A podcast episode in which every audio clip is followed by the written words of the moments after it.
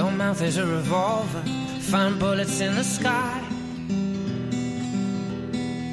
Mm-hmm. Your love is like a soldier, loyal till you die. And I've been looking at the stars for a long, long time. I've been putting out fires all my life. If everybody wants a flame, they don't want to get burned. Comienza Mirada de Apóstol, un programa dirigido por el padre Miguel Segura.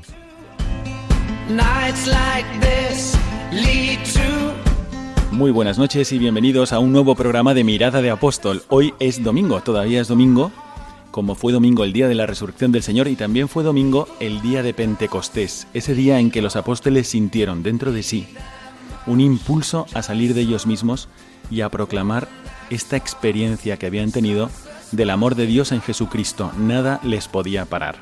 Como sabéis, nuestro programa trata de despertar o de foguear, en quien ya la tiene despierta, la dimensión apostólica que debería estar presente en cada cristiano.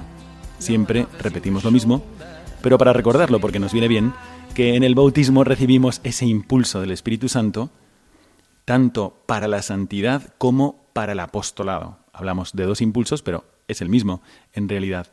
No se puede ser santo sin contagiar a los demás esa vida divina que tenemos dentro por Jesucristo. Así que quedaos con nosotros hoy porque tenemos dos entrevistas muy interesantes de quienes trabajan en algo que ahora mismo eh, está muy vivo y es el trato con el alma de los niños y de los adolescentes en los campamentos de verano. Esto puede servir a quienes de vosotros estéis en ello, estéis en un campamento de verano, en una colonia, en un cursillo, o también a quienes tenéis adolescentes o tenéis niños y estáis pensando todavía dónde podrían ir en agosto, etcétera. Está con nosotros Santiago Barruso Pellón. Muy buenas noches, Santiago. Eh, buenas noches, Padre Miguel. Enseguida vamos a pasar a saludarle y próximamente nos acompañará también el padre Ángel Llorente, legionario de Cristo, capellán de la Universidad Francisco de Vitoria, que ha escrito varios libros sobre adolescentes, pero sobre todo ha dedicado su vida sacerdotal, ya 50 años de vida sacerdotal, a ayudar en la santificación y en el apostolado de los niños. Quedaos con nosotros porque esta noche va a estar llena de experiencias y va a ser muy interesante para todos aquellos que tratáis con niños o adolescentes.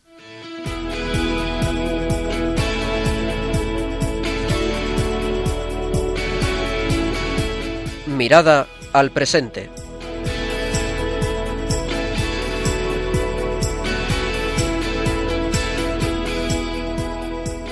Comenzamos ahora la primera parte de nuestro programa, esta mirada al presente, con Santiago Barruso Pellón. Muy buenas noches, Santiago. Buenas noches, Padre.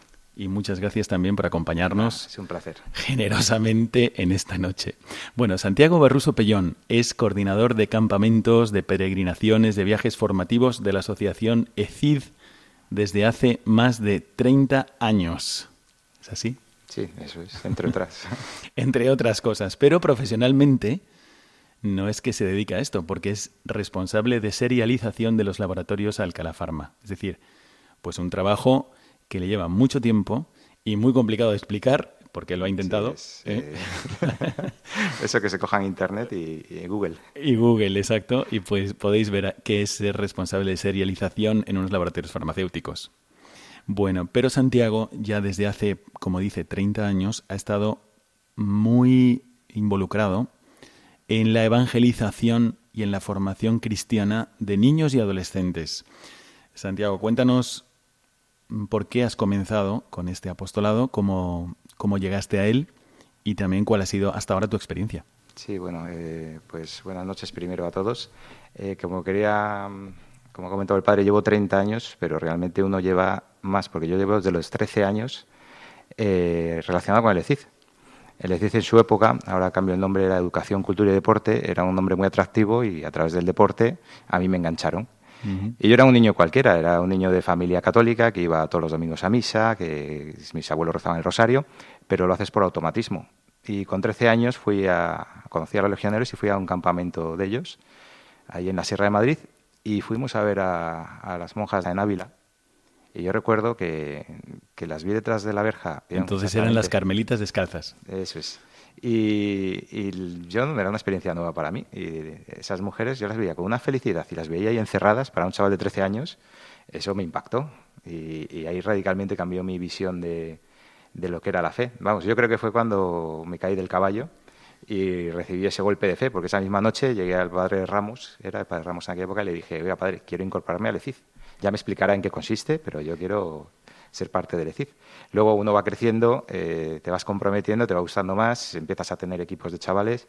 Ves sobre todo lo fundamental cuando trabajas con chavales, que lo que transmites eh, es dar, les llega y, yo desde que nací casi eh, he sido mucho más feliz dando que recibiendo o que preocupándome por mí. Mm, este, esta asociación a la que se refiere Santiago, pues como esta asociación hay muchísimas en la Iglesia y hay el ECID, Educación, Cultura y Deporte, o Encuentros, Convicciones y Decisiones, pero también hay pues en cada parroquia los oratorios o hay muchos otros movimientos, eh, juventud, de mm, eh, JRC, ARC, FRC, en fin, hay muchas asociaciones en la Iglesia salesianos, muchas congregaciones pues trabajan también con niños y ofrecen campamentos de verano. Santiago ha tenido esta experiencia y le vamos a preguntar cuántos niños durante este periodo al que te refieres has tenido en estas actividades formativas. Bueno, eso es muy complicado de explicar, padre. He tenido campamentos con 600 chicos y vamos, por ejemplo, en la última JMJ tuvimos a 700 chavales de Brasil, de Alemania, les llevamos para arriba, para abajo, les organizamos eh, excursiones a Toledo. Hicimos una peregrinación porque era año jubilar en Getafe y fuimos al Cerro de los Ángeles desde Getafe con todos ellos. O sea, hemos hecho muchas actividades, eh, ¿cuántos? Miles, miles, y cada uno de una forma diferente. Cuando les tienes como equipo tuyo, porque también eres responsable del equipo cuando eres joven, y más joven que ahora, pues tienes un grupo de 8 o 10 chavales mm, que convives con ellos durante todo el año. Los campamentos son 10-15 días intensísimos en el que tienes que intentar que les lleguen experiencias y sobre todo un recuerdo de una forma de vida eh, diferente a la que ven cuando vuelvan a la playa, a, sus casas. Eh, dedican todo el día a, disfrutar sanamente, eh, orientado a la fe, a los valores, y luego regresan a su casa y se encuentran tirados en la cama todo el día diciendo, bueno, voy a la playa, voy a la piscina, y eso eh, a esas edades les llega, les llega y luego con el tiempo van formándose. Ya sabemos que dicen que un hombre es lo que es su infancia, ¿no? Usted me preguntaba antes que por qué me gusta esto y digo, pues porque estamos creando los hombres del futuro. Y siempre que siembras una semilla en uno de estos chicos, eh, siembras una semilla en el hombre que será el día de mañana. Efectivamente. Yo os voy a explicar por qué estamos ahora mismo con Santiago y por qué vendrá el Padre Ángel Llorente y qué es lo que me ha llevado a hablar en el programa de hoy sobre la evangelización de los niños. Sabéis que en el último programa hablamos de Santa Luisa de Marillac, esta parroquia que está en el sector sur, en el polígono del Guadalquivir en Córdoba, y de su empeño del párroco, don Miguel David Pozo León, de evangelizar a los niños. Me quedé pensando en todo ello. Después vi esfuerzos de mis mismos compañeros, mis hermanos, en la Legión de Cristo, tratando de evangelizar niños, creando campamentos a pesar de las dificultades de, la pandemia, del confinamiento, de las normas que hay que seguir, etcétera, pero ellos llevándolo adelante. Y cuando llegué aquí, al norte, a Cantabria, a Ontaneda, me asomé a la casa y encontré a un hombre que estaba limpiando la piscina, arreglándola él solo, y era una piscina grande. Y era Santiago, Santiago Barruso, que como cada año estaba metido en primera persona empleando su único fin de semana, no pagado, no remunerado, sino voluntariamente, preparando todo para los niños que van a venir y después vendrán también del hogar de la madre a esta casa. Entonces, al verle, pensé, bueno, esto es un ejemplo, él está aquí presente ahora y, y no quiere que diga esto, pero esto es un ejemplo de entrega, de uso del tiempo en la evangelización, en cosas prácticas también que hay que preparar para los ambientes en los que queremos evangelizar. Y por eso quiero preguntarle qué es lo que te ha movido, qué es lo que más te ha motivado a ti para emplear tu tiempo, por ejemplo, estarse como has estado haciendo, trabajando toda la semana, coges el coche, desde Madrid te vienes hasta Cantabria y empiezas a preparar tú solo una casa enorme para los niños. ¿A ti qué te mueve interiormente? Bueno, por una parte, uno ni todo eso que se plantea uno del viaje, de, yo ni me lo planteo. O sea, yo sé que los chavales cuando lleguen tienen que encontrarse todo listo y entra es parte de mi vida. Eh, no es un, bueno, qué esfuerzo me supone, que eh, en ciertas cosas sí, pero yo lo que quiero es que el día que entren aquí eh, tengan todo lo mejor preparado para que disfruten del campamento como yo creo que deben disfrutar los chicos de un campamento. Mm. Una cosa que yo he dicho muchas veces, digo que un hombre a lo largo de su vida tiene que haber tenido un buen campamento de verano y haber hecho el Camino de Santiago de adulto. Son buenas experiencias. No, no, unas buenas experiencias. Eh, pero si el campamento no está bien preparado, no tiene los medios adecuados, no, y nosotros podemos ofrecer mucho. Mm. Entonces, a, mí no me cuesta nada realmente, porque es tiempo, y, el resultado mejora muchísimo si, si, se lo dedicas con cariño. Prescindiendo del lugar, estamos ahora en el norte, en el norte de España, en Cantabria, pero prescindiendo del lugar, de, las cosas prácticas, de las preparaciones que hay que hacer, vamos a ir a, a, lo que puede servir a los oyentes si lanzan alguna vez un campamento de verano, si ya están metidos en ello, si van a ser monitores o si van a mandar a sus hijos. Te pregunto directamente qué tratáis de sembrar, qué objetivos tenéis en estos campamentos, cómo se puede transmitir, qué es lo que queréis transmitir a los niños, a las almas de los niños durante este periodo de campamentos o de colonias principalmente. Bueno, eh, yo distinguiría sobre todo por edades. Eh, cuando empiezas con los niños, es sacarles un poco del ambiente familiar, hoy en día ya sabemos que los padres tienen un, que me perdonen, tienen un pequeño eh, proteccionismo sobre los chicos, que la mejor forma que tienen los chavales es salir de la familia, encontrarse con amigos, convivir, esforzarse, eh, compartir baño, compartir esfuerzos, y eso desde pequeñitos eh, pues viene muy bien. Luego según van creciendo, les vas acercando un poco a lo que tú quieres, que tengan experiencias de fe porque la fe mm, no es una cosa que se compra ni se vende. La fe, eh, una de las preguntas que me dijo antes es, ¿qué haces para que, digo, generar experiencias? O sea, un chaval, para que le llegue la fe, tiene que vivir experiencias, tiene que vivir situaciones como la que yo viví cuando tuve 13 años, que vi allí a, las monjas que casi echan a llorar de felicidad. Entonces, eh, ¿cómo puedes contribuir sobre todo a que los chicos les llegue la fe? Primero, eh, creando un ambiente en el que vivan unas experiencias únicas que fuera de lo que es su vida diaria eh, conozcan que se puede vivir de una forma diferente compartiéndolo con, lo que hacen a diario. No solo los chavales, los monitores mismos. Yo les digo, oye, eh, podéis eh, hacer deporte, tener la novia, salir con los amigos, salir de fiesta y a la vez entregar vuestro tiempo a algo que a la larga os va a ser más grato que nada lo que hagáis en la vida, que es dedicar vuestro tiempo a los demás. Esto que dices es muy importante y es verdad que yo soy testigo de cómo preparas a los monitores, cómo les dedicas tiempo. Es verdad que como Jesucristo hizo, Jesucristo no se dedicó a dar conferencias multitudinarias por toda Judea, sino que las daba, pero también daba eh, una formación específica a doce personas en privado. Y luego les mandaba, y a estos apóstoles, también tenía otro círculo, los discípulos, los 72 discípulos, les explicaba especialmente a ellos en privado y hacía resonar su palabra a través de esos corazones. ¿no? Así que yo pienso que también es muy importante esta formación de formadores. ¿no? ¿Qué virtudes piensas tú que tiene que tener un joven, una, una joven, que sea formadora de niños y adolescentes? ¿Qué le recomendarías tú a la joven que a lo mejor ha sintonizado ahora mismo el canal? está escuchando este programa de Radio María y va a ir a un campamento o a una colonia, un joven, a lo mejor es la primera vez que va, o a lo mejor ha ido antes y no ha tenido una buena experiencia, pero le piden ayuda, como veíamos también en La Puerta Verde con don Miguel David Pozoleón. ¿Y qué le recomendarías tú? ¿Qué actitudes debería tener para formar a los niños y a los adolescentes? Bueno, para si nos vamos a los que nunca han ido, o pues hay chavales estupendos que van y otros que van diciendo, oye, mm, me gustaría porque quiero divertirme, quiero pasármelo bien. Y yo le digo, eso es un error. Digo, el, campamento es de los niños, es lo primero que tienes que saber los monitores, porque van algunos a, divertirse, que se, que se van a divertir seguro, pero el campamento es de los niños y para los niños. Entonces orienta tu pensamiento a eso. Una vez que lo orientas a eso, eh, vas a disfrutar mucho más del campamento porque te vas a integrar, vas a convivir con los niños, vas a ir conociéndoles, vas a formar una unión que junto con el resto de monitores te, van a hacer vivir eso de una forma mucho más intensa que si vas pensando en ti diciendo, a ver cómo me lo paso yo. Y un segundo consejo que quería dar mm, para toda la relación que tengas con niños, con adolescentes, es eh, conocerles, conocer a cada uno de ellos, porque muchos de ellos eh, en su vida nadie se ha preocupado de quiénes son, de qué les gusta, de, qué quieren, y a través de conocerles es como puedes llegar a ellos y cómo puedes de verdad ayudarles y guiarles. Efectivamente, y no solamente es que no se hayan preocupado por ellos, yo creo que mucha gente se preocupa y en las familias también se preocupan, pero es que los niños cambian. Entonces, quien ha llegado a ser así no era así hace un año. Y ellos sienten que ya no se sienten tan conocidos como antes. Antes no tenían ese problema porque efectivamente sí que eran conocidos, pero la evolución de los niños y de los adolescentes es imparable. Entonces necesitan a veces simplemente a uno que esté a su lado, tratando de entenderles y tratando de comprenderles. ¿no? Sí, a mí muchas veces me dicen, oye, ¿tú, ¿tú qué haces que, que te llevas también con los chavales, incluso con los más complicados?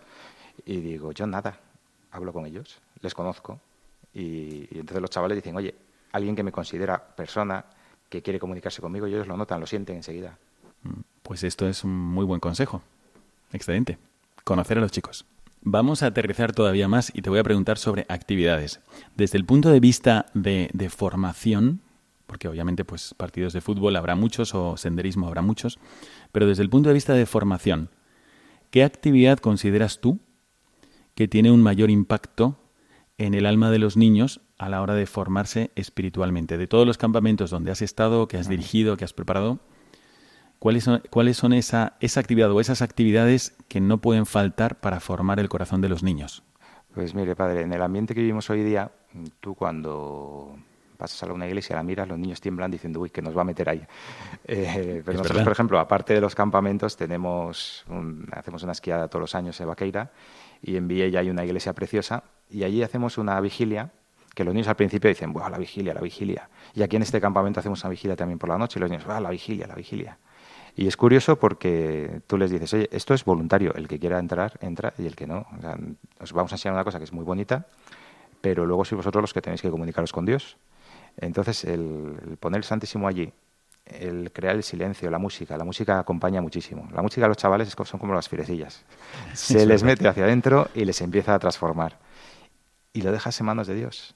Yo recuerdo ir a la gruta de Lourdes y decirle a la Virgen, mira, este año es un año complicado, pero aquí te los tienes, aquí te los dejo. Y fue después uno de los mejores años, pero no sé, casualidades, ¿no? Pero eh, tú los entregas y los dejas allí. Y recuerdo la última vigilia aquí, que los chavales se iban a dormir y les dejábamos que pusieran un papelito peticiones. Cada uno, pues al principio ponían cualquier cosa que se les ocurría y de repente se iban a ver y, y notabas a la hora que bajaba uno que había empezado a darle vueltas a la cabeza y ha dicho, no, no, no, yo quiero pedirle a Dios esto.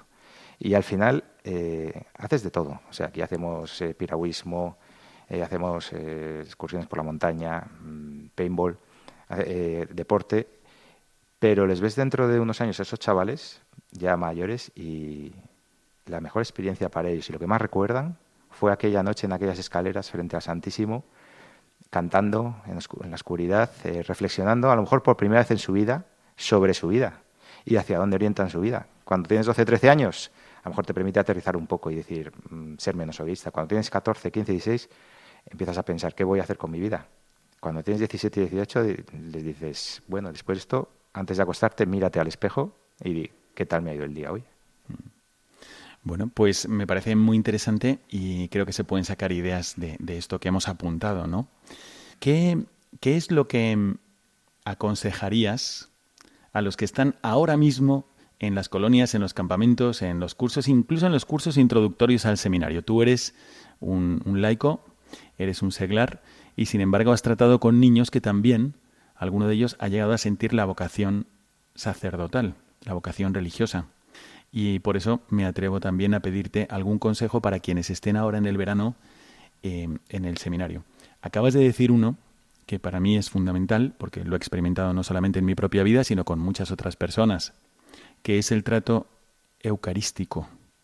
A veces yo mismo he pensado actividades que pensaría yo que serían la, máxima atracción para los jóvenes, y de hecho lo eran para su sensibilidad, pero después las gracias más profundas y más fuertes venían de ese rato de oración íntima con Dios, a veces una adoración nocturna, etcétera.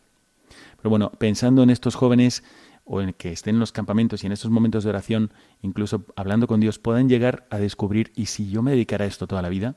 ¿Y si Dios me llamara a ser sacerdote, a lo mejor en una misa, en Eucaristía, en una adoración? ¿Qué aconsejarías tú a los jóvenes que están trabajando con estos chicos?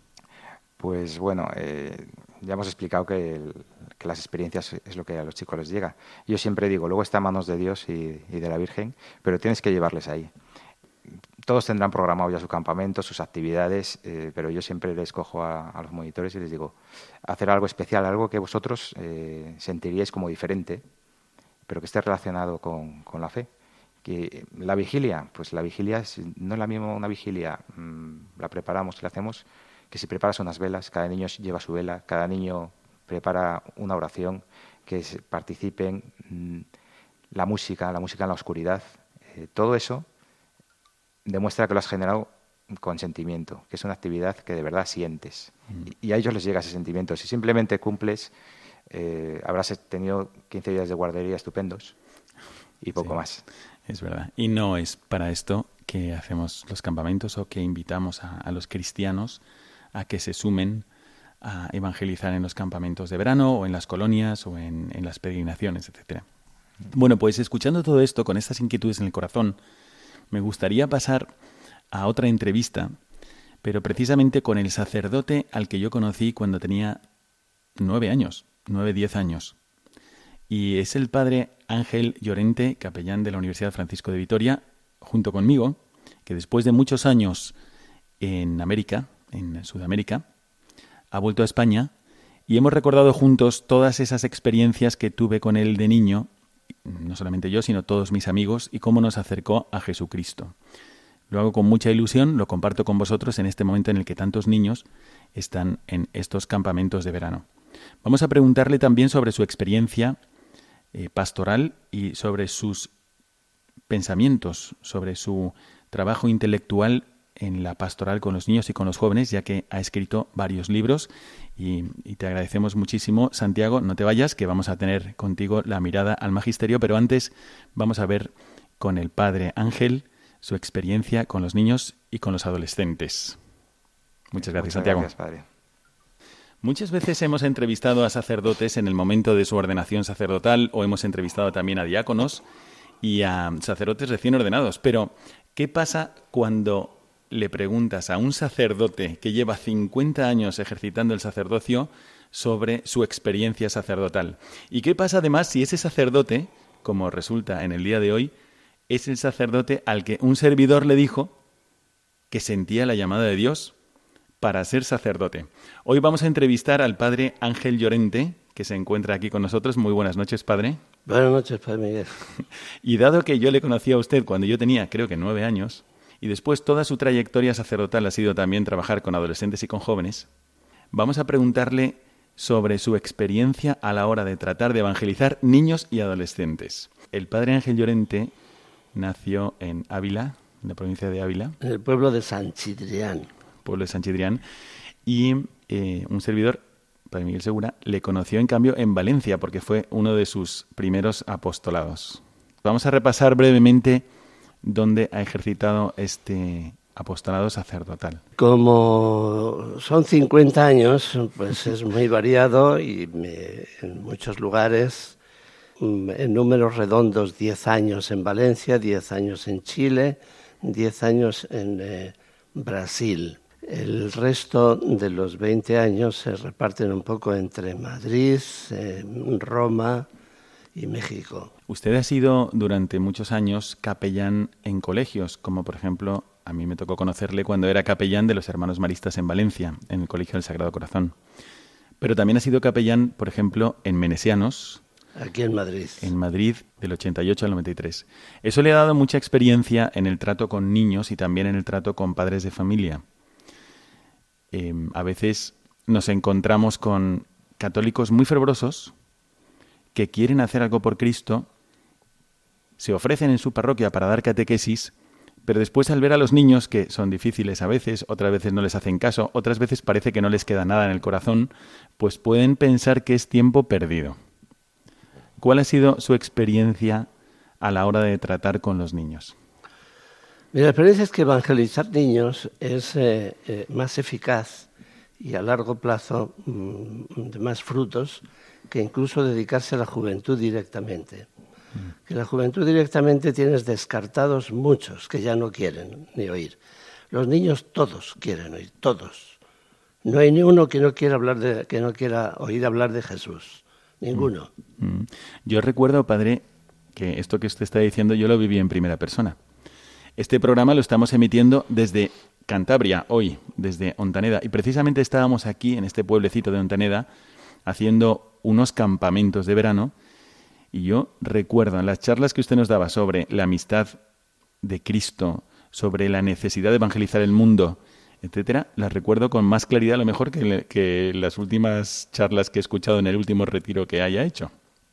Cuando uno es niño, tiene como ese alma de esponja que absorbe todo y es un sitio perfecto para sembrar la buena semilla.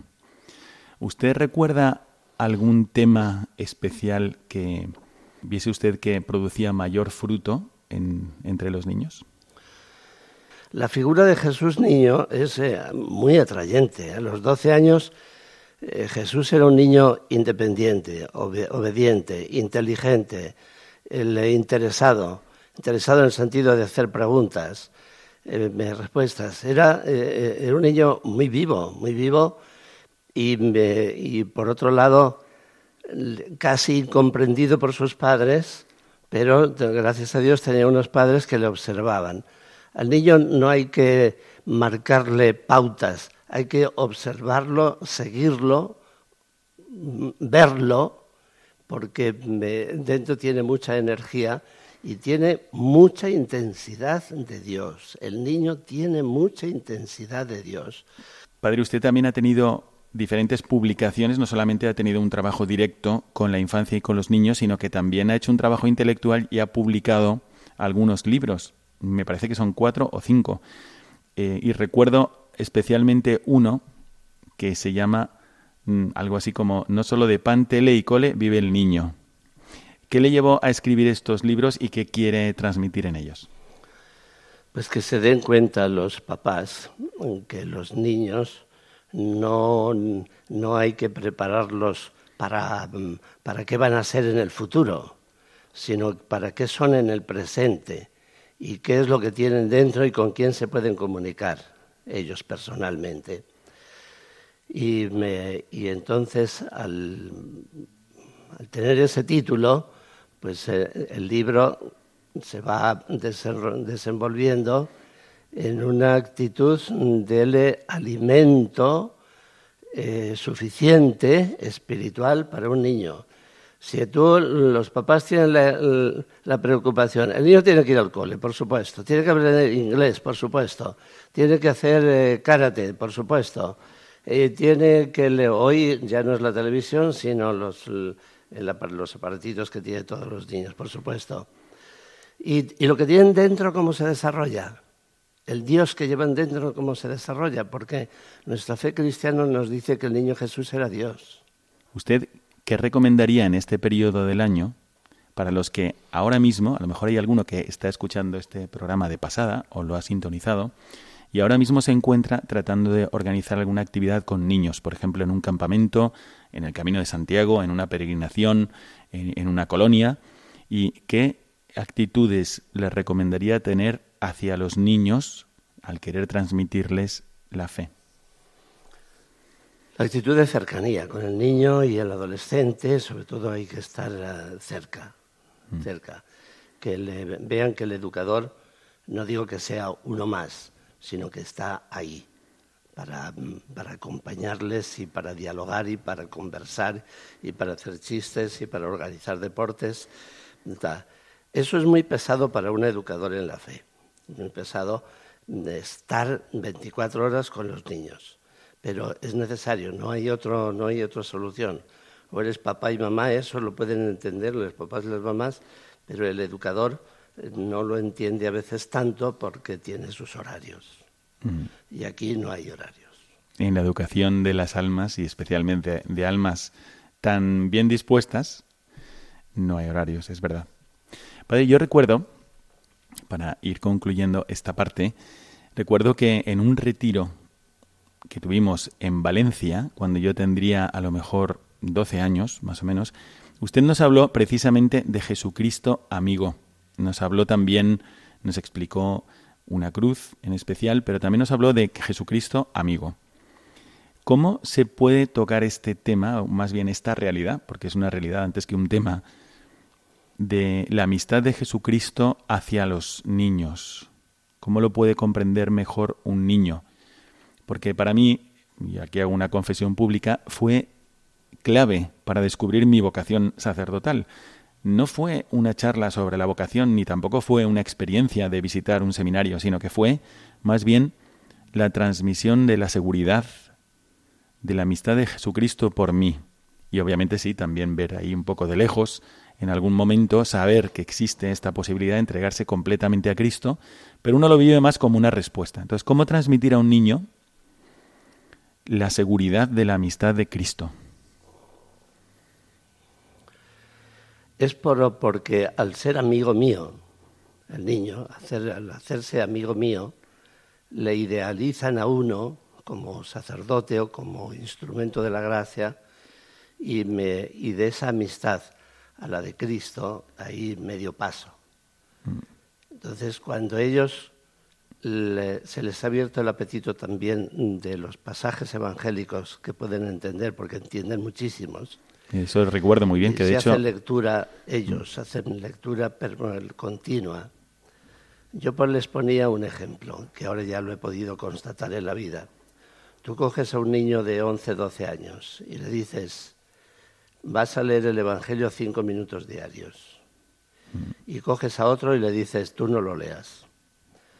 Esos dos niños a los 20 años pueden seguir siendo amigos entre ellos, pero psicológicamente son muy diferentes, personalmente son muy diferentes. El contenido que tienen en el interior es muy diferente. Y lo he podido constatar. Hace seis años me vine del de estar 21 años seguidos en Sudamérica.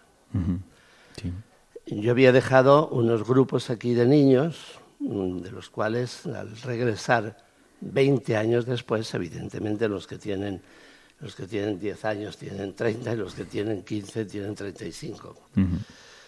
La primera experiencia que tuve es que uno de los, oh, de los papás de aquellos niños, sabiendo que yo había regresado a España, me llama inmediatamente y me dice, su amigo Pablo se está muriendo. Yo, ¿cómo? Ahí, en el Hospital Quirón. Y una de las primeras visitas fue ir directamente al Hospital Quirón. Este chico, Pablo Arrechea, era un chaval, una persona ahora de 36 años, con dos hijas, casado, y una empresa en que movía cosas de estas de electrónica, que me movía unas 200 personas en toda España. En el hospital yo lo voy a visitar, empezamos a hablar y parecía antes de ayer o ayer la última vez que habíamos hablado. Una amistad, una cercanía, pero como si no hubieran pasado 20 años. Mm. Este chico conectó conmigo y con Dios, ya lo estaba conectando de manera, eh, de manera habitual, de manera, eh, yo diría, genética y a los pocos días murió. Y me decía, lo único que me decía es, eh, no me preocupa morir, padre, me preocupan mis dos niñas, que cómo no, cómo no va a ser de otra manera. Pero que te diga un chaval, o un, hombre de 36 años, que no le preocupa el morir porque sabe perfectamente a dónde va, pues es que lo tiene muy asumido desde niño. Según... eso no es una conversión es, un hábito de vida. Sí, y según iba hablando usted, padre, y decía que recomendaba a los niños o conseguía ponerles en contacto con el Evangelio, que lo en cinco minutos, me iba acordando yo de que efectivamente el primer Nuevo Testamento de mi vida me lo regaló usted. Y recuerdo que entre amigos dedicábamos cinco minutos a hacer la reflexión evangélica todos los días. Y es verdad, a lo mejor ese es el camino, que sencillo, Qué sencillo, pero qué eficaz para poner a los niños en contacto con la amistad de Jesucristo. Y, padre, ¿qué recomendaría también a los padres de familia que se encuentran ya con los niños un poco más crecidos? Ya no son niños, ahora ya son adolescentes. Usted tiene también otros libros y ha tenido muchísimas experiencias con esto. Y se empiezan a preguntar sobre el sentido de su vida y empiezan a preguntarse también, a lo mejor incluso, por la vocación. Usted ha tenido y me consta en primera persona también, ha tenido que hablar con padres de familia sobre ese misterio que se, desarrolla en el corazón de uno y que es la llamada de Dios a dejarlo todo y seguirle. Ahora en el verano pues hay niños que están haciendo sus experiencias a lo mejor en seminarios menores o algunos jóvenes también en los seminarios mayores y las familias se encuentran también ante esta posibilidad. El otro día recibí la carta que se envía a, a todos los sacerdotes que trabajamos yo trabajo poco, pero trabajo a veces también en la diócesis de Córdoba, una carta estupenda sobre el pues el cursillo, digamos, la experiencia que se puede hacer en el Seminario Menor de Córdoba, muy bien preparada, muy bien estudiada, y hay niños allí haciendo esta experiencia. Entonces, ¿qué aconsejaría usted a los padres de familia que se encuentran ante su hijo adolescente y a lo mejor de una forma u otra manifiesta esa, ese, ese sentir la llamada de Dios? Es que la llamada de Dios, eh, ya más en concreto, la llamada de Dios es a vivir con Dios, es a vivir en Cristo, evidentemente, porque Cristo no es un personaje histórico, sino que ha resucitado, es un personaje vivo entre nosotros, que se identifica con el prójimo, con el otro y se identifica conmigo, y esa identidad hay que, hay que fomentarla en la mente, en la sensibilidad, y, y luego resulta que es verdad. Eh, y cuando, cuando el, niño, el joven, el adolescente, pues va creciendo, pues va creciendo también en el conocimiento de su nulidad, porque los adolescentes, en mi tiempo era más, ahora como saben, eh, eh, Internet y estas cosas te dan lecciones todo el mundo, pero entonces no daban lecciones a nadie porque no conocían nada. y, entonces viene el complejo de inferioridad y de, todas estas cosillas que retrasan un poco la, autoestima, la famosa autoestima. Eh, la autoestima, naturalmente, que nadie te estima más que Dios. Y si lo sabes transmitir y el niño lo sabe, pues estudia, es responsable, hace las cosas, eh, tiene sus fallos y se arrepiente y va caminando con un crecimiento muy armónico y con un crecimiento continuo. En, la Sagrada Escritura tenemos muchos casos. Yo también publiqué un libro que se llama Tenía 12 años, inspirado naturalmente en Jesús a los 12 años, pero tiene como 20 o veintitantos personajes cada capítulo en que Dios utiliza a los adolescentes y a los niños para cosas concretas. Samuel, que era un niño. Y a Samuel no le descubrió su vocación, no Elí, su maestro. La, encontró dentro de él. Varios de los, de los niños, adolescentes con que yo he tratado en mi vida han, sido sacerdotes. A ninguno le dije, tú tienes que ser sacerdote. Lo van descubriendo y ellos me lo van, me lo van manifestando a mí. Ah, me acuerdo de uno un poco nervioso allí en Valencia, eh, que en una convivencia de chácara de la, de la huerta valenciana, me dice que tenía que decirme algo. Y, y, yo le vi nervioso y digo, ya lo sé lo que me vas a decir. Se quedó sorprendido. ¿Y cómo lo sabe? Pues, pues lo sé. Pero tú también lo, sabes y lo importante es que lo sepas tú. Y digo, tiene tres, eh, tiene tres palabras, ¿verdad? dice, sí. Pues dilas, quiero ser sacerdote. y, entonces ahí eh, el, chico pues quedó en una armonía tan grande, porque ese descubrir eso es un problema, aunque sea un sacerdote, es un problema. Declarar una, una cosa tan íntima. Este chico tenía entonces, yo creo que unos 14 o 15 años, no era tan, tan niño, niño. Él, eh, hoy es un consagrado, no es sacerdote, es un consagrado, pero ese, pero ese momento o los momentos que él había vivido son vida, son vida de él, para siempre. Mm. Mm. Yo, de hecho, también soy un caso de esos y recuerdo perfectamente que usted no me dijo ni siquiera si has pensado en ser sacerdote, sino estábamos haciendo una visita a la Virgen y allí fue, después de ese retiro sobre la amistad con Cristo, que sentí la llamada al sacerdocio y su, recuerdo perfectamente que su respuesta fue, bueno, mañana hablamos y al día siguiente, cuando hablamos, me dijo, bueno, habla con tu madre y haz lo que ella te diga. Pero sobre, precisamente sobre los consejos a los padres de familia, porque yo recuerdo que en alguna ocasión sí que le escuché hablar con mi madre y le estaba diciendo, su hijo es irrepetible. ¿no? Le estaba diciendo esto y pues que esa frase mientras pasaba, que es verdad, es una verdad sobre todos los seres humanos, cada ser humano es irrepetible. ¿Qué le aconsejaría usted a los padres de familia cuando escuchan esto con la dificultad natural que le puede venir a un hijo de decir, mm, me gustaría probar si tengo vocación al sacerdocio o creo que Dios me llama al sacerdocio o me gustaría ir al seminario, en fin, como cada uno lo puede decir, el padre o la madre de familia lo escucha, ¿cuáles son las actitudes que usted recomendaría? Es que los papás no se ha desarrollado muchas veces la fe católica hasta la entrega. Hasta la entrega. En otros sí. Conozco familias que el, el, orgullo de, los padres es que su hijo se pueda consagrar a Dios o ser sacerdote.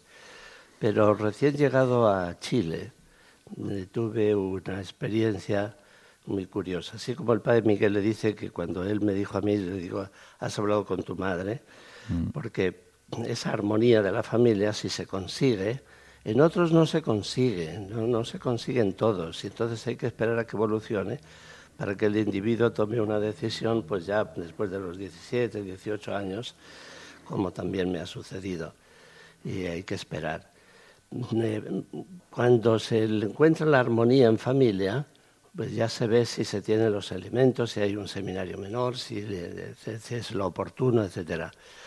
En cuanto yo llegué a Chile, una persona, un joven ya de 20 años, a lo mejor de 19, pero cosas así, universitario al fin y al cabo, me dice que él tenía ya la decisión muy tomada y tal.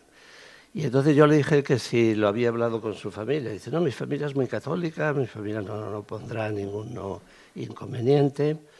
y bueno, de todas formas, cuando hables, si quieres que te acompañe para, mm, para amainar el golpe y la noticia, etc. No, no, padre, no tenga inconveniente, etc.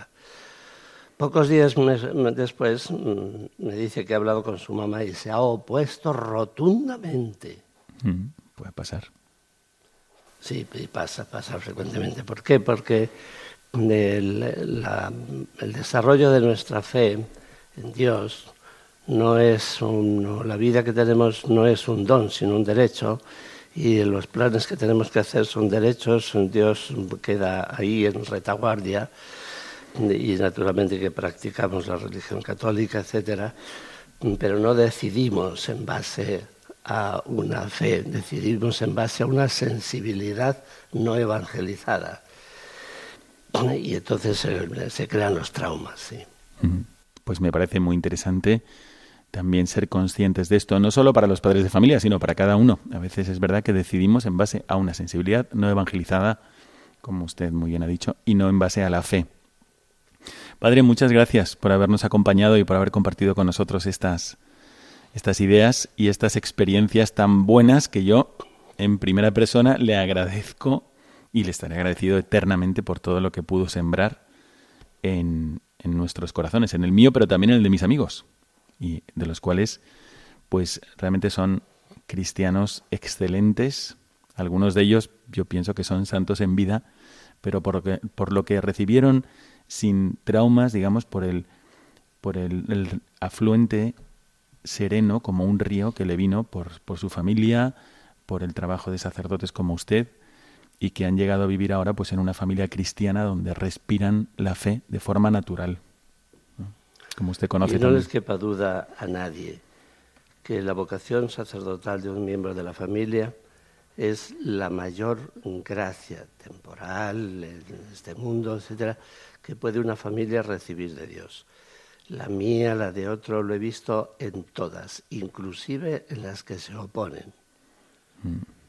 Al fin y al cabo, Dios va realizando, va dando su riqueza espiritual, que no es solo espiritual, sino que es personal, por tanto psicológica, material, eh, salud, todo va envuelto y cuando uno también llega a sacerdote y está convencido, eh, la gracia de ser sacerdote es lo máximo que se puede tener en este mundo eh, con humildad, porque es un don muy grande, pero no conozco nadie que haya vivido el sacerdocio, que haya quedado de verdad, en profundidad, que quede defraudado. Nadie, no conozco a nadie. Y como dice el padre, estoy celebrando los 50 años de sacerdote. En muchos lugares, en varios continentes, en muchas circunstancias. De, aquí sí que habría que tener una entrevista muy larga para concretar lo que dice San Pablo y de muchas me ha liberado el Señor. Ah, sí, bueno, pues tendremos que invitarle otra vez, porque yo le sigo un poco de lejos, pero bueno, no tan lejos, y tengo la misma experiencia a propósito de esto. En fin, qué importante es evangelizar en el alma de los niños, qué importante es también cuando van llegando a tomar decisiones propias sobre su vida, el que lo hagan desde el Evangelio y desde la fe. Y le agradezco muchísimo al padre Ángel Llorente, actual capellán universitario en la Universidad Francisco de Vitoria, que ha trabajado mucho tiempo con niños y adolescentes en varios continentes, eh, prácticamente toda su vida sacerdotal, y al que personalmente le agradezco toda la motivación y la enseñanza y el ejemplo sacerdotal. Muchas gracias, Padre, por habernos acompañado hoy. Muchas gracias a usted y gracias por su perseverancia, que para, que para mí también es un orgullo, pues porque eh, también eh, hay descendencia. Efectivamente. Gracias, Padre. Un abrazo a todos.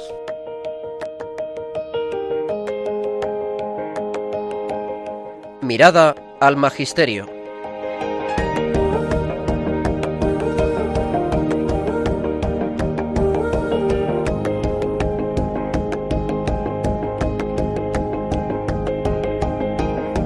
llegado ya a la mirada al magisterio, la segunda parte de nuestro programa, después de estas dos entrevistas tan buenas y que personalmente a mí me han recordado eh, mi niñez y el ambiente que había entonces. Sin embargo, el ambiente actual es diferente. Aunque nos pese, lo mejor es reconocerlo cuanto antes con mucho realismo. Y hoy vamos a comentar un texto del cardenal Fernando Sebastián, que en paz descanse, en el libro Evangelizar. Él, hablando de la necesidad de anunciar hoy el reino de Dios, dice que hay que tener en cuenta la situación espiritual de nuestra gente. Así que voy a leer este texto y le vamos a pedir a, Santiago Barroso que nos lo comente desde su experiencia en el apostolado con los niños y con los adolescentes. Dice así el cardenal Fernando Sebastián. La situación real en España es bastante compleja. Tenemos ante nosotros un pueblo de Dios numeroso, creyente y practicante al que hay que seguir atendiendo con más atención y solicitud que antes, pues viven sometidos a la presión del laicismo y encuentran fuertes dificultades para mantener sus convicciones de fe, para manifestarla y vivirla en los ambientes seculares de la vida profesional y social. Son aproximadamente el 25 o el 30% de la población. Junto a este primer círculo del pueblo cristiano practicante y fiel, hay una gran muchedumbre, casi la mitad de la población, que siguen creyendo en Dios y en Jesucristo, que son en su mayoría practicantes ocasionales, no mantienen una relación clara ni asidua con la Iglesia, Muchos de ellos tienen lagunas graves en su fe y en sus criterios morales, y en la práctica no viven de acuerdo con la fe cristiana. Todos ellos, por supuesto, están bautizados, y es posible que recibieran en su niñez o juventud alguna instrucción cristiana, pero ahora viven prácticamente fuera de la influencia de la Iglesia, no acuden a la Eucaristía dominical ni reciben los demás sacramentos, no comparten las normas morales de la Iglesia, no esperan la vida eterna. Bueno, este texto, Santiago, me lleva a preguntarte si en los campamentos eh, actualmente, y no solamente actualmente, sino durante todos estos años, has encontrado ya esta realidad en los niños y cómo la habéis enfrentado. Sí, bueno, padre, lo primero, mm, cuando los niños aterrizan aquí, aterrizan con lo que la sociedad les acompaña. Eh, el móvil, la tele, la vida fácil, la fe hoy día, como he dicho muchas veces, no es una cosa que se compra o se vende, pero lo que sí que se compra o se vende, entre comillas, es la voluntad, el esfuerzo. ¿Y qué cosa más fácil hay que vivir la vida sin, sin ninguna necesidad de, de sentirte obligado a ser buena persona, de sentirte obligado a... ¿Por qué? Pues porque les falta vivirlo, no sentirlo. Nosotros los que somos cristianos, nos consideramos cristianos de verdad, eh, estamos orgullosos de ello. Lo primero que tenemos que hacer es demostrar que estamos orgullosos de ello. A toda esta sociedad que muchas veces lo ataca y decir, mm, yo no soy tu enemigo, yo soy simplemente una persona que soy feliz porque he conocido algo que me ha hecho feliz. Eh, luego tenemos toda esa gente que dicen, bueno, lo conocieron, pero en el fondo es gente que tiene un vacío que lo vas descubriendo cuando te llegan aquí. Hay chavales que cuando llegan aquí mm, empiezan a tener, y monitores, empiezan a tener unas sensaciones que no habían sentido nunca y empiezan a cubrir unos espacios que solo Dios puede cubrir y solo la fe puede cubrir. Porque me ha preguntado, cuando llegan aquí, digo, llegan esos chavales de la calle. Todavía no tenemos el adulto laico que lucha contra la iglesia como si fuera el enemigo a batir, ¿no? Pero si tienes chavales que, que, llevan la vida fácil, el, el, a mí Dios no me interesa, el pecar, uf, quita, quita. Yo quiero vivir feliz, hacer lo que me dé la gana, cuando me dé la gana.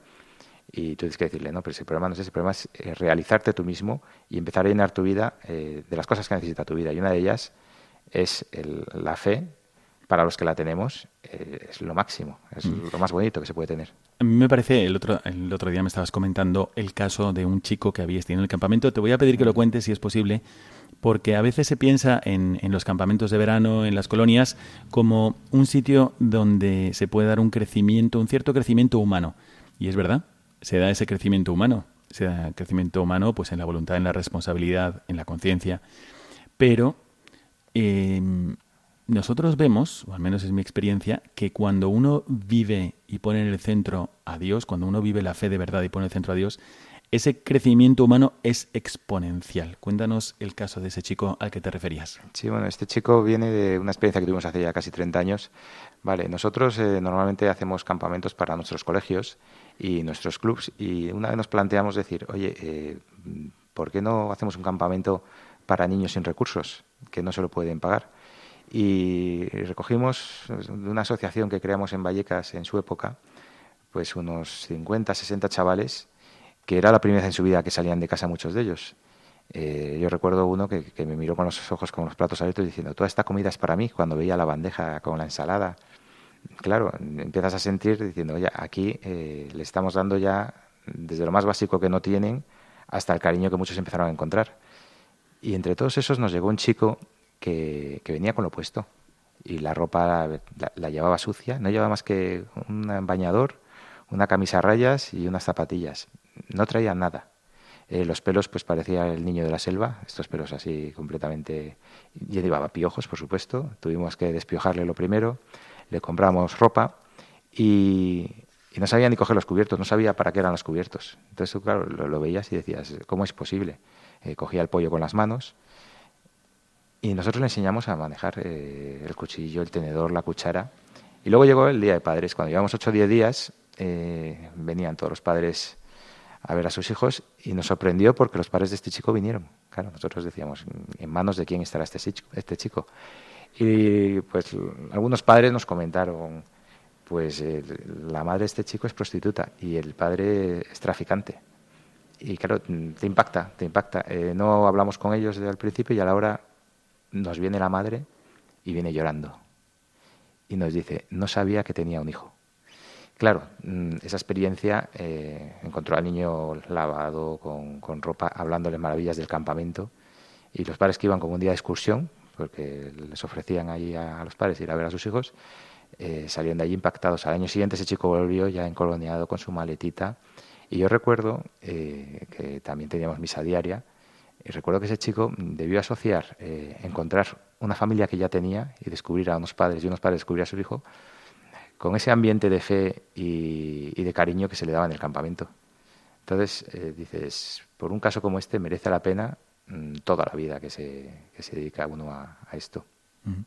Pues efectivamente, mm, los campamentos, y de una forma muy natural, con actividades que se podrían hacer en muchos otros lugares, pueden llevar a los niños a una experiencia de fe más necesaria que nunca en esta España, querida España, en la que estamos y no solo en España, pero bueno, estamos emitiendo desde aquí. Así que, efectivamente, lo que decía el canal Fernando Sebastián, hay que tenerlo en cuenta y tenemos que lograr que los niños en las actividades veraniegas también tengan este tipo de ambiente de fe, divertidísimo, pero que tengan contacto con el Evangelio y con personas que lo viven que muchas gracias por haberlo comentado con nosotros, Santiago. Bueno, así hemos llegado a este final del programa que hoy vamos a despedir desde Mirada al Magisterio. Pero queremos también hacer una pequeña mención a la mirada al futuro. Es decir, ¿qué es lo que podemos hacer nosotros?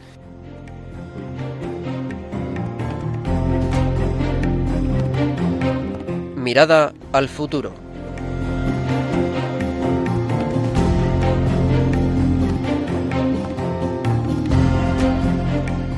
Hemos visto en la mm, experiencia de Santiago esta entrega al apostolado con los niños y los adolescentes. Todo lo que sembremos en el alma de los niños y de los adolescentes, todo lo bueno que sembremos tendrá fruto. También lo malo, también las omisiones que tengamos es una predicación. Entonces, cuando vemos a los niños, cuando tenemos los ojos de los niños sobre nosotros, pues tenemos que pensar que también nosotros estamos teniendo una oportunidad para evangelizar el mundo una vez que nosotros incluso hayamos pasado que el mundo siga lleno del amor de Dios. Entonces no desaprovechemos nunca esta oportunidad como nos ha mostrado Santiago, Santiago Barroso. Y también nos ha recordado el Padre Ángel Llorente que el mejor medio para evangelizar a los niños según su experiencia, es ponerles en contacto directo con el Nuevo Testamento, con el Evangelio. Animarles a que lo lean. El Evangelio está hecho para ser leído, está hecho para que las personas más sencillas sean santas, no solamente para que sea el objeto de estudio de los teólogos, por supuesto también, pero contiene verdades que son para la gente sencilla, y dentro de los sencillos están los niños. Hay que animarles a que lo lean, a que lo saboren, a que diga lo que les sugiere en su corazón y también a orientarles cuando no sepan interpretarlo bien. Asimismo, el padre Ángel nos ha hablado de esa, ese respeto tan grande que tenemos que tener ante el misterio que cada niño lleva dentro, que es esa relación con Dios. Más que darle clases y enseñarle continuamente lo que debe o no debe hacer, también habrá que hacerlo, por supuesto, pero hay que respetar ese misterio que lleva dentro, asistir a cómo nace, cómo nace dentro de él, y si encuentra su vocación en la vida, pues respetarla y ayudarle a que la cumpla. Así que, bueno, vamos a terminar el programa animándoos a que recéis por todos los niños que se encuentran ahora viviendo modo niño, experiencias cristianas. Todos los jóvenes, todos los adolescentes que se encuentran modo adolescente, viviendo experiencias estupendas, muy divertidas, pero que de alguna forma están aprendiendo actitudes de fe o están recibiendo contenidos evangélicos. Vamos a tenerles muy presentes en nuestras oraciones y desde aquí, un servidor, Padre Miguel Segura, pues os manda a todos la bendición sacerdotal. Muchas gracias a Santiago Barruso Pellón. Muchas gracias, Santiago. Muchas gracias, Padre. No sé si quieres decir algo para los jóvenes que están ahora en los campamentos o para todos los que han estado en los tuyos. Aprovechando. Primero, ánimo y paciencia. y segundo, lo que dije al principio, digo, un hombre es lo que es su infancia. Y la infancia de estos chicos está en nuestras manos. O sea que tenéis una labor eh, fabulosa por delante. Y luego, si os cansáis, acercaros a la Virgen, echarle una mirada y decirle por ti. Exacto, y terminamos así el programa poniéndonos todos en manos de la Virgen, que como ella sepamos mostrar al mundo el amor de Dios en Jesucristo como ella lo mostró, sea a los pastores, los más humildes, o a los reyes magos, los más sabios. Que Dios os bendiga a todos.